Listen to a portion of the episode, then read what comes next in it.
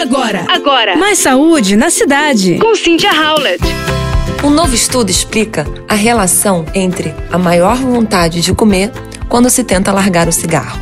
A relação entre a compulsão alimentar e a abstinência de nicotina acaba de ser detalhada em um estudo publicado pela Escola de Medicina da Universidade de Minnesota, nos Estados Unidos. A pesquisa mostra que os possíveis culpados disso são os receptores de alívio de estresse do cérebro, responsáveis pelo vício e a regulação do apetite. Segundo os pesquisadores, a abstinência aguda de nicotina pode estimular o consumo de alimentos ricos em sal, gorduras e açúcar, levando ao aumento de peso e risco de recaída.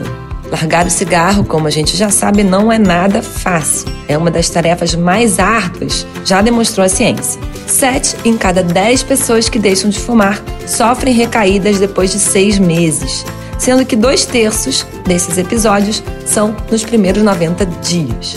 A compulsão por comida nessa fase só atrapalha a batalha.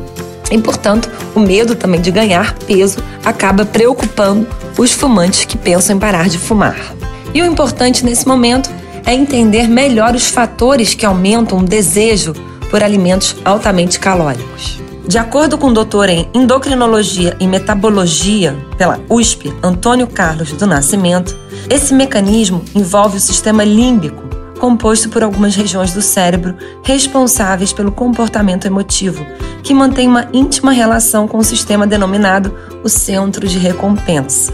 Essa central da recompensa é ativada pelo neurotransmissor dopamina, que atua nos centros de prazer do cérebro. A substância é gerada por vários contextos, os quais incluem atitudes, a satisfação induzida por compras, por exemplo, é um bom exemplo, por substâncias viciantes, como álcool, nicotina, cocaína, e por ingestas alimentares prazerosas, né? No caso, carboidratos, gordura.